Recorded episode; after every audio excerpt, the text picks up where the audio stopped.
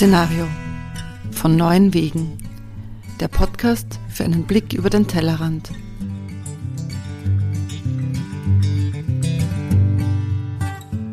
Willkommen bei der fünften Ausgabe von Szenario. Mein Name ist Sonja Harter und heute treffe ich mich mit Julia Schnitzlein, die ich schon ganz lang kenne, weil sie früher bei der APA gearbeitet hat. Und Julia hat aber vor wenigen Jahren ihr Leben grundlegend verändert indem sie beschlossen hat, ein Vikariat zu machen in der evangelischen Kirche.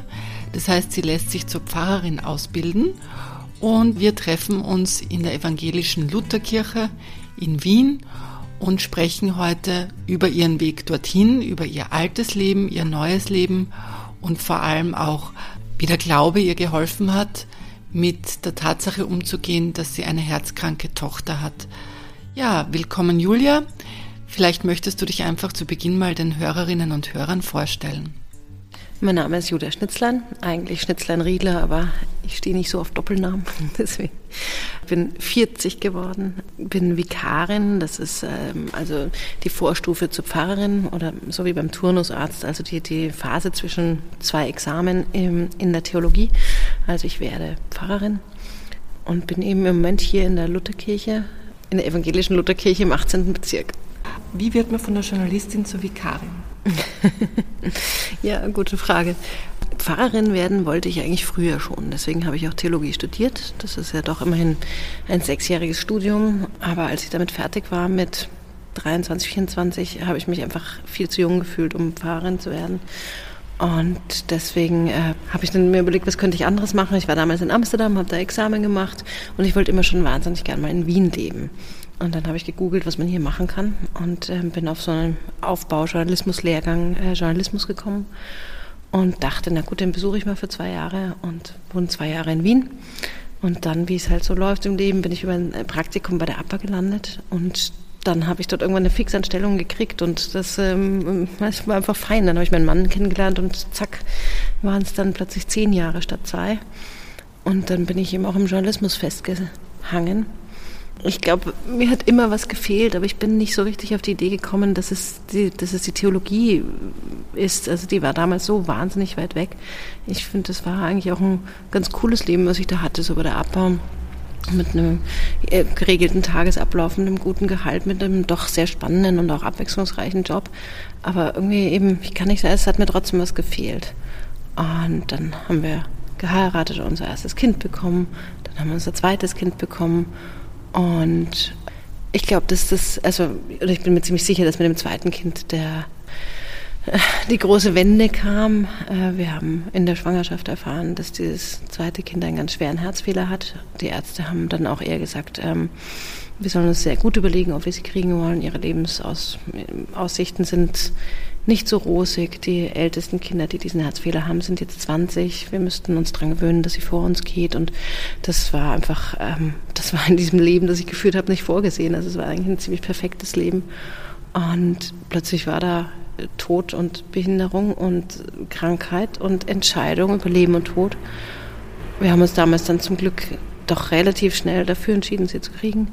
Und trotzdem war das Leben halt ganz anders als vorher. Und es waren eher diese existenziellen Fragen da, die haben vorher überhaupt keine Rolle gespielt. Also vorher war es die Frage, fahren wir nach Thailand oder Sri Lanka in Urlaub. Und ähm, plötzlich hat man ein krankes Kind und eben auch Ängste. Ich habe sicher immer äh, auch an Gott geglaubt. Das ist keine Frage. Es war mir auch immer wichtig, dass wir doch immer wieder auch zur Kirche gehen. Aber er war nicht so wahnsinnig präsent in meinem Leben. Ich habe mein Leben schon eher so eigenständig gemanagt. Und plötzlich war ich halt zurückgeworfen auf das, dass da jemand ist, der mich trägt und dem ich vertrauen muss, wenn ich mein Kind in eine OP schicke, weil ich ihm nicht sagen kann, ich kann, ich habe es in der Hand, ich kann auf sie aufpassen, für sie sorgen, sondern ich muss jetzt vertrauen, dass jemand anders das tut. Und so kam diese Sehnsucht irgendwie nach, wieder nach Kirche, nach Gott. Ich bin aber trotzdem nicht auf die Idee gekommen, in die Kirche zu gehen oder zur Kirche, also Pfarrerin zu werden. Ich habe dann damals meinen Job gewechselt, von der APA weg, weil so schön das auch war, über Medienpolitik zu berichten. Ich war da Medienredakteurin. So sehr hat mir einfach der, die Nähe zu Menschen gefehlt, auch zu Menschen in existenziellen Situationen. Und dann ähm, hatte ich das Glück, dass ich bei News eine Anstellung bekommen habe und dort dann eher so Sozialreportagen schreiben konnte, eben auch über Mütter, die ihre Kinder verlieren, über Mütter, die ihre Kinder zur Adoption freigeben, über Menschen an der Armutsgrenze und so.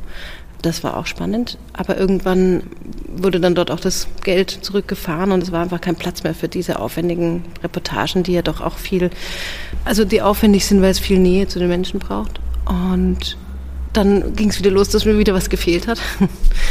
Und ich war damals eben eigentlich ziemlich unglücklich. Und durch Zufall habe ich einen alten Bekannten getroffen, den damaligen Diakoniechef, den Michael Kaluka, dem ich auch erzählt habe, ja, dass ich irgendwie mich nach was anderem sehne. Und dann hat er mich irgendwann angerufen und gemeint, da wollen wir uns nicht mehr treffen. Und ich dachte, er will mir vielleicht einen Job bei der Diakonie anbieten. Aber er meinte, naja, willst du nicht dein Vikariat machen? Und das fand ich, also, ich habe erst gedacht, na, das ist so ein Quatsch. Aber dann ist dieser Gedanke gesickert und ich äh, habe mich gefragt, wieso, wie konnte ich das vergessen haben, dass es die Möglichkeit gibt. Das war einfach nicht mehr am Schirm. Und dann ging es relativ schnell. Dann habe ich bei der Kirche angefragt, ob sie, ob sie mich noch irgendwie nehmen könnten. Eigentlich war die Bewerbungsfrist schon abgelaufen, aber ähm, sie haben eine Ausnahme gemacht und mich eben noch mit ins Vikariat äh, reingenommen. Das hat dann im September 2017 begonnen.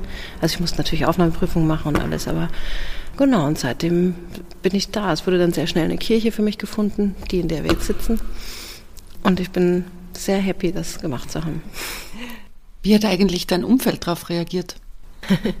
Gemischt. Also ich glaube, meine Eltern fanden es sehr gut, die eigentlich immer auch schon wollten, dass ich doch Pfarrerin werde. Was Gescheites, was Bodenständiges. Andere haben es überhaupt nicht verstehen können. Also gerade im Journalismus sind ja doch ja, eher viele Menschen, die mit der Kirche nichts am Hut haben. Äh, und die konnten nicht verstehen, wie man in so einen Beruf geht. Auch ähm, in Österreich gerade sind ja Pfarrerinnen jetzt nicht sehr präsent. Also ich glaube, viele konnten sich überhaupt nicht vorstellen, was das bedeutet. Viele hatten eher die Assoziation, dass ich ins Kloster gehe. Und ja, also insofern äh, gab es schon viel Unverständnis. Aber es gab schon auch durchaus die, die gesagt haben, sehr cool, Wahnsinn, ähm, äh, eben mal was, was, was, was Sinn macht, irgendwie was, äh, was erfüllt. Also ich habe schon das Gefühl, dass wahnsinnig viele Menschen sich nach was sehnen, Sinn suchen, ähm, aber so sehr in ihrem Hamsterrad gefangen sind, dass sie eigentlich gar nicht wissen, wo sie ansetzen sollen. Und die haben irgendwie, für die war ich so ein bisschen so eine Ikone, die, die plötzlich ausbricht, die einen doch coolen Job und gut bezahlten Job, muss man wirklich sagen, sausen lässt, um so was anderes zu machen. Und das fand ich natürlich schön. Das, äh, ja. Wie haben deine Kinder darauf reagiert? Ah, ich glaube, sie konnten sich erst nicht so richtig vorstellen. Also die Kleine sowieso nicht, die war da drei. Die Große hat, hat nicht ganz verstanden, was es jetzt für sie heißt, als ich sie dann öfters in die Kirche geschleppt habe. Und bis heute müssen sie ja nun wirklich oft in die Kirche.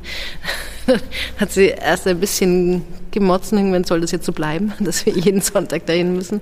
Aber mittlerweile hat sie sich gut dran gewöhnt, sie genießt es, sie hilft hier auch mit. Das ist total schön dass sie ähm, am Sonntag dann hier zum Beispiel die Gesangbücher austeilt und die Gemeinde kennt sie schon, freut sich, dann schenken sie ihnen manchmal was den Kindern und das ist super schön. Warst du davor mit den Kindern schon in der Kirche und hast das irgendwie religiös erzogen? Also wir haben immer gebetet, das schon. Ähm, und mir war es wichtig, dass wir auch so Glaube reflektieren. Aber also ganz ehrlich, in der Kirche war man nicht so oft. Vor allem, weil es immer so ähm, unser Mädelsvormittag war. Bis heute geht mein Mann Sonntag früh immer Fußball spielen. Daran hat sich auch nichts geändert.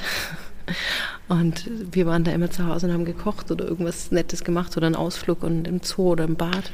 Insofern war Sonntag nicht unsere Zeit. Ich glaube, das ist auch überhaupt ein bisschen das Problem, dass Sonntag früh viele Leute anders nutzen, als in Gottesdienst zu gehen. Jetzt genieße ich es, dass ich mir das, dass wir uns umgewöhnt haben, zumindest wir Mädels. Aber äh, nein, haben wir vorher nicht. Also natürlich Ostern, Weihnachten, aber ja.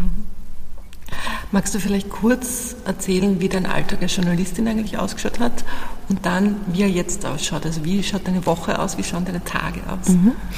Ähm, also als Journalistin, ich glaube, da gab es ja auch eben dann diese zwei Phasen bei der APA du kennst es selber, ich würde sagen, der Alltag bei der ABBA ist relativ stressig, also 9 to 5. Und in dieser Zeit gab es dann oft Situationen, wo ich gedacht habe, nein, ich, ich hatte nicht mal Zeit, zur Toilette zu gehen oder irgendwie ordentlich was zu essen oder so, sondern ähm, man hat abgearbeitet und so, das war intensiv. Aber was ich sehr genießen konnte damals immer, ist, dass man halt um fünf dann nach Hause geht und eigentlich fertig ist. Und das weiß man. Das war super. Das hat sich bei News ziemlich geändert, weil ähm, Magazingeschichten machen ist halt auch so, das hört nicht auf die schreibt man nachts, die schreibt man tagsüber, die, die Leute rufen einen irgendwann an und man ist natürlich auch dankbar, dass man Menschen bekommt, die sich porträtieren lassen, die eben vielleicht gerade ihr Kind verloren haben oder so. Und da sagt man dann nicht, es tut mir leid, meine Arbeitszeit ist gerade beendet. Und man hat auch, man, man geht immer schwanger mit diesen ganzen Themen, die man, also mit, mit Geschichten, die man eigentlich machen möchte, was cool ist. Aber ich fand es ziemlich anstrengend. Ich fand es ein bisschen wie äh, im Studium, wo man auch immer das Gefühl hat, man ist nie fertig und man könnte immer noch was tun. Ich hatte ein bisschen gehofft, dass sich das als Pfarrerin ändert. Es ist viel schlimmer geworden. Also ich, ja, als Pfarrerin würde ich sagen, hört die Arbeit gar nicht auf. Also Pfarrerin ist mal so wirklich rund um die Uhr. Was gehört jetzt alles so zu deinen Hauptaufgaben und wie teilt sich die Woche auf? Also erstmal arbeite ich offiziell 42 Stunden ähm, an sechs Tagen. Mein Freitag ist der Montag, was natürlich auch nicht super familienfreundlich ist, weil da alle in Schule, Kindergarten oder Arbeit sind. Ich, äh, also 40 Prozent der Arbeit einer Pfarrerin ist Religionsunterricht an höheren Schulen, Gymnasien. Das sind acht Stunden, aber acht Stunden auch nicht an einem Gymnasium, sondern an verschiedenen. Das heißt, man ist damit eigentlich schon ziemlich beschäftigt. Dann gibt es natürlich ähm, verschiedene Kreise. Also ich leite hier einen Eltern-Kind-Kreis, der ist einmal die Woche. Dann das, das klar ganz übliche, die Gottesdienste. Ich habe immer noch den Ehrgeiz, dass meine Predigten, also oder in der evangelischen Kirche sind die Predigten das Herz und Zentrum äh, der Verkündigung des Gottesdienstes. Insofern brauche ich lang für eine Predigt noch. Also es wird besser, aber, aber ich, acht Stunden brauche ich für eine Predigt, ähm, damit ich sie gut finde, damit ich sie hören wollen würde. Also dann eben Gottesdienste vorbereiten, dann natürlich Taufen, Hochzeiten, Beerdigungen. Beerdigungen sind halt auch völlig unplanbar. Wenn ich mir ein Mittagessen ausmache, kann es halt sein, dass ich am Montag erfahren, dann sorry, Mittwoch Mittagessen fällt aus, das Beerdigung. Da die Hinterbliebenen begleiten, treffen, am aufwendigsten sind Hochzeiten. Also da trifft man sich schon sehr oft, weil ja, weil natürlich das Brautpaar immer will, dass es ganz perfekt ist, verstehe ich auch gut. Aber es ist, also für eine Hochzeit vorbereiten brauche ich sicher zwei Tage. Wie viele Hochzeiten hast du jetzt im Monat? Kann, kann man gar nicht sagen, weil ähm, weil viele nicht hier in Wien heiraten. Also, es, also aus unserer Gemeinde, die wollen dann, dass ich mit ihnen aufs Land fahre. Das mache ich nur dann, wenn es wirklich geht. Ähm, und hier in der Kirche heiratet im Winter kaum jemand dafür, im Sommer natürlich viele im Sommer, aber es sind zwei Monate. Also es ist überschaubar, aber intensiv, schön. Schön, aber intensiv. ähm, genau, und dann schreibe ich ja noch meine Kolumnen und insofern sage ich, also es hört eigentlich nicht auf. Also du hast eine Kolumne in der Krone, gibt es noch eine zweite? Nein, ab und zu im, im News und äh, in der Presse hatte ich auch noch was geschrieben, aber. Und kannst du da deine Predigten verwenden oder ist das was ganz anderes? Nee, die Idee, also zumindest die Ideen. Klar, man muss es dann ganz, äh, also die, die, Form total adaptieren, aber ähm, die, die Ideen kann ich auf jeden Fall verwenden, ja. Auf das Thema wollte ich erst später kommen, aber jetzt passt es gerade gut dazu. Du hast ja vor kurzem äh, wegen einer Kolumne über die Ehe für alle einen ziemlichen Shitstorm bekommen. Das heißt, du hast eine ziemlich große Öffentlichkeit eigentlich. Wie gehst du mit solchen Reaktionen um? Und vielleicht magst du noch mal erzählen, welche Position du da vertrittst. Ja. Ähm, also Ehe für alle. Die evangelische Kirche ist natürlich anders als die katholische, äh, natürlich, aber ist definitiv näher dran am Menschen, ist weltoffener, würde ich sagen, liberaler. Bei uns hier in der Lutherkirche gibt es jetzt schon Segnungen für homosexuelle Paare. Bisher ist es in der evangelischen Kirche in Österreich aber Angelegenheit der Gemeinde, ob sie, äh, ob sie Segnungen für Homosexuelle anbietet oder durchführt oder nicht. Und äh, unser Bischof hatte jetzt das Anliegen, bevor er in Pension geht, das doch noch österreichweit durchzusetzen. Dass wir sagen, wir bei uns, nachdem jetzt das ähm, vom Versagen, also nachdem sie staatlich offiziell heiraten dürfen, haben wir gesagt, na, es spricht theologisch zumindest auch in meinen Augen nichts dagegen, dass wir da nachziehen und dass wir das auch flächendeckend anbieten. Ähm, ich glaube, wir hier in Wien haben dann auch nicht so richtig mit dem Widerstand aus den Bundesländern gerechnet und ich war eben auch überrascht, wie unterschiedlich da die Wahrnehmung ist. Also es, äh, vor allem in Oberösterreich sind sie sehr, sehr, sehr konservativ und legen die Bibel anders aus, als, als Liberale in Wien das tun. Und es gibt da eben zwei Lager. Die einen, die sagen, das geht gar nicht. Äh, die Bibel spricht sich ganz klar gegen Homosexualität aus. Die die anderen, die sagen, die Bibel spricht sich eigentlich nicht gegen Homosexualität aus, sondern nur gegen ähm, Abhängig, also gegen das Ausnutzen von Abhängigkeitsverhältnissen, zum Beispiel, wie es damals in Griechenland übrig war, ähm, Lehrer mit Schülern und so, oder ähm, gegen ähm, ja, gewaltsame Prostitution. Und man muss die Bibel so vor allem auch eh immer in einem historischen Kontext sehen. Insofern ist das auf die Situation heute nicht übertragbar und die Situation, wie sie heute gelebt wird ja. bei homosexuellen Paaren, ist in der Bibel überhaupt nicht beschrieben. Also das ist auch meine Position. Insofern bin ich ganz klar für die absolute Ehe für alle. Also ich bin, ich bin für die Ehe für alle. Und wie gehst du mit den Reaktionen um, die du da bekommst? Das ist eine gute Frage. Ähm, bei der Ehe für alle muss ich sagen, weil ich scheinbar doch auch so in meiner Wiener Blase oder in meiner Social Media Blase, in der ich einfach fast nur positive Rückmeldungen gekriegt habe oder in der klar ist, dass wir für die Ehe für alle sind, dass ich nicht damit gerechnet habe, wie viel wie viel Ressentiments es da gibt. Und natürlich ist die Krone einfach ein österreichweites Medium. Es wird nicht nur von Evangelischen gelesen. Ich habe einen Shitstorm bekommen, insofern, dass wirklich meine Mailbox übergequollen ist mit Hunderten von Hunderten Mails, die zum Teil, glaube ich, akkordiert waren. Ähm, also von eher rechten Gruppen, die, ich weiß nicht, in der Tonalität wie die, die Schwuchtel kriegen keine Kinder und die, äh, die, die Muslime kriegen so viele Kinder und äh, das findet die Umfolgung statt und die Kirche deckt das Ganze und sowas. Also komplett krude Verschwörungstheorien. Aber dann auch viele evangelische. Ähm, das hat mich, glaube ich, mehr tangiert die mir vorgeworfen haben, dass ich eine Schande für die Kirche bin, die äh, meinten, ich kann die Bibel nicht lesen. Und ähm, so, das macht schon was mit einem aus, wobei es an meiner Position nichts geändert hat. Also ich habe das aus einer ganz tiefen evangelischen Überzeugung ausgeschrieben. Ich würde es auch immer wieder schreiben. Aber klar hat mich das, hat, hat mich das getroffen und gekränkt irgendwie oder gekränkt, aber betroffen gemacht. Ähm, ja. Jetzt wird ja viel über Hass im Netz diskutiert. Hast du auch Morddrohungen bekommen oder Vergewaltigungsandrohungen, so wie es einigen Journalistinnen zuletzt passiert ist? Nein, zum Glück das in dem Fall nicht. Es war eher so, also man müsste mich entfernen, aber ähm, da ist sehr offen geblieben, ob aus der Kirche oder von woher. Aber zum Glück ging es nicht sehr viel weiter. Ich glaube, dafür hat das, also dafür war das Thema dann doch nicht polarisierend genug. Jetzt hat sich ja deine Sicht auf die Welt zwar nicht grundlegend verändert, aber doch.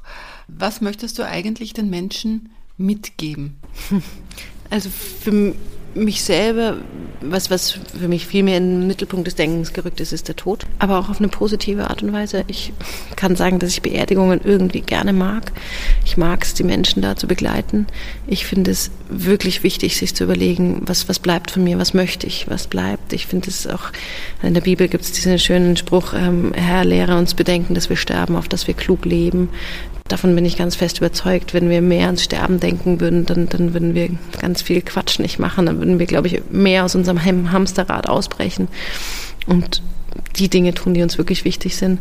Und also das hat der Tod bei mir bewirkt, dass er eben viel näher dran ist. Also auch wie ich Menschen sehe, das hat sich schon auch deutlich geändert. Also als Journalistin ist man ja so getrimmt drauf, dass man mit, sich mit Menschen umgibt, die irgendwie entweder wichtig sind für die Geschichten oder die per se wichtig sind für die Menschen, die Leser und. Leserinnen oder die eben spannende Stories haben. Ich werde hier immer von Menschen überrascht und ich kann mich noch an meine erste Beerdigung erinnern.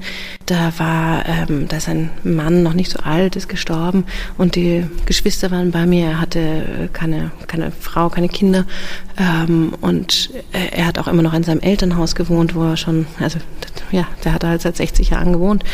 Er hatte eigentlich, also er war Frühpensionist, lange krank und es gab nicht so wahnsinnig viel über ihn zu erzählen. Das Einzige war, war, dass er irgendwie in einem Hobby-Rallye-Sport aktiv war. Und dann dachte ich mir, na gut, das sagt mir jetzt gar nichts.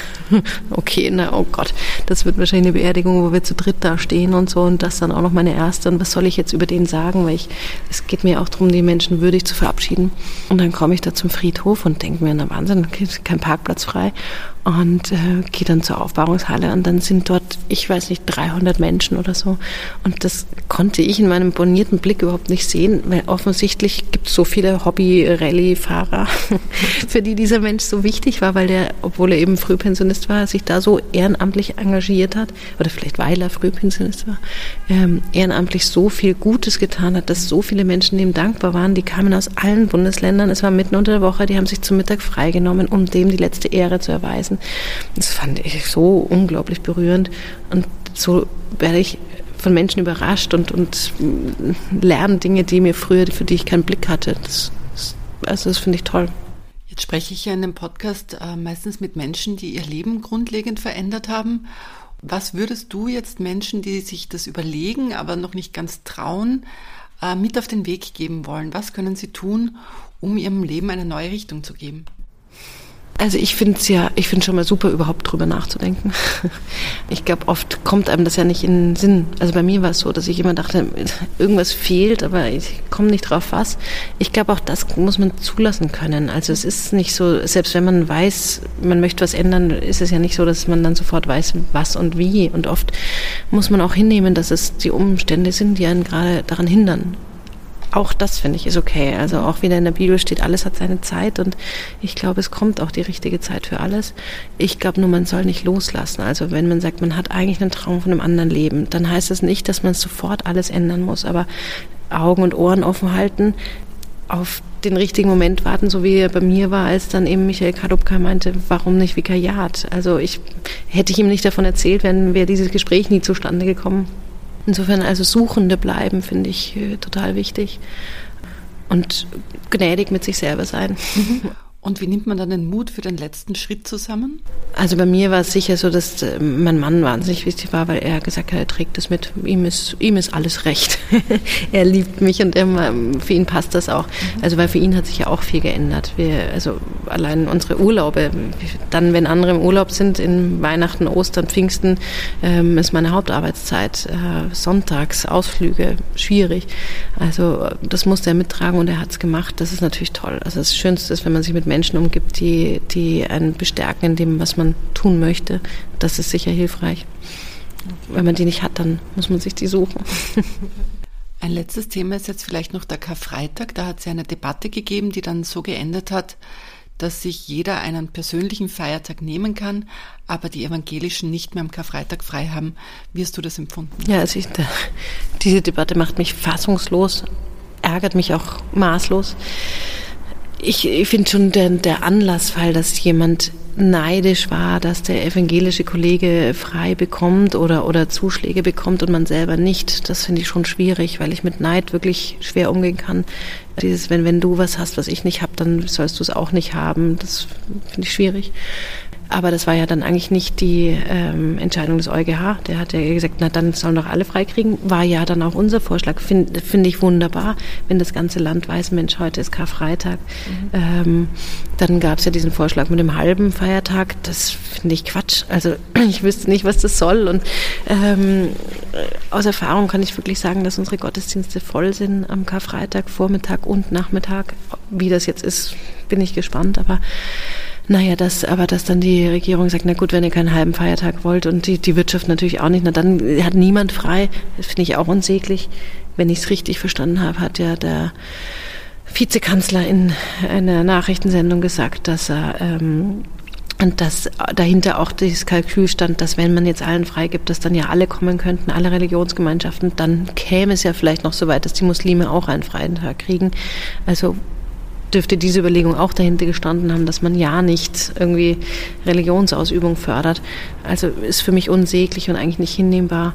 Ich hoffe sehr, dass ähm, trotzdem viele in die Kirche kommen und auch zeigen, dass ihnen dieser Tag wichtig ist, weil er ist einfach wichtig. Also das, was ich auch vorher gesagt habe, dass der Tod wieder mehr ins Leben kommt, das, das symbolisiert für mich dieser Tag, aber eben auf eine gute Weise. Also ich, ja. Der Glaube war ja zuletzt sehr oft Gegenstand von Debatten, zuletzt auch beim Ethikunterricht. Und es ist jetzt so, dass Schüler, die kein Glaubensbekenntnis haben oder sich von Religion abgemeldet haben, verpflichtend einen Ethikunterricht besuchen sollen. Was hältst du davon? Also ich unterrichte jetzt Religion und muss sagen, ähm, ich, 70 Prozent der Themen sind Ethikthemen, sind Themen, also gestern habe ich erst mit meinen Schülern gemacht, Todesstrafe, ja, nein, warum? Oder ähm, auch die Frage, wer bin ich, wo Identitäten, Rollenbilder, ähm, Tod, Philosophie, andere Religionen. Also es ist ja eh schon sehr viel im Religionsunterricht. Nun müssen das eben nicht alle Kinder machen. Das finde ich schade, dass die dann mit diesen Themen überhaupt nicht in Kontakt kommen. Insofern finde ich es sehr, sehr gut, dass eben die, die sagen, sie möchten es nicht im Religionsunterricht lernen, das jetzt in einem Ethikunterricht machen. Das finde ich gut. Für mich ersetzt es nicht den konfessionellen Unterricht, weil ich finde es einfach ganz wichtig, mit der eigenen Religion, in die man nun reingetauft wurde, äh, auch authentisch und aus erster Hand in Berührung zu kommen. Es gehen heute nicht mehr so viele in die Kirche, also finde ich es fein, wenn die ähm, Schülerinnen und Schüler eben im Unterricht von einem Pfarrer oder einer Pfarrerin erfahren, ähm, wie das ist und, und Glauben vorgelebt bekommen. Ich glaube, ein bisschen die Angst der Kirche ist ja, dass wenn Ethikunterricht dann vielleicht am Vormittag stattfindet äh, und wir aus Stundenplangründen oft am Nachmittag sind, auch meine Stunden sind jetzt Donnerstag von, also am Nachmittag bis 17.20 Uhr, das ist natürlich spät. Unsere Angst ist, dass dann halt mehr ähm, in den Ethikunterricht gehen, weil sie sagen, warum soll ich Nachmittag nochmal kommen? Das fände ich schade und ich hoffe, dass da halt gute Regelungen gefunden werden. Gut, dann bedanke ich mich recht herzlich für deine Zeit freue mich, dass ich das erste Mal in deiner Kirche war. Mhm. Und ja, danke. Danke auch.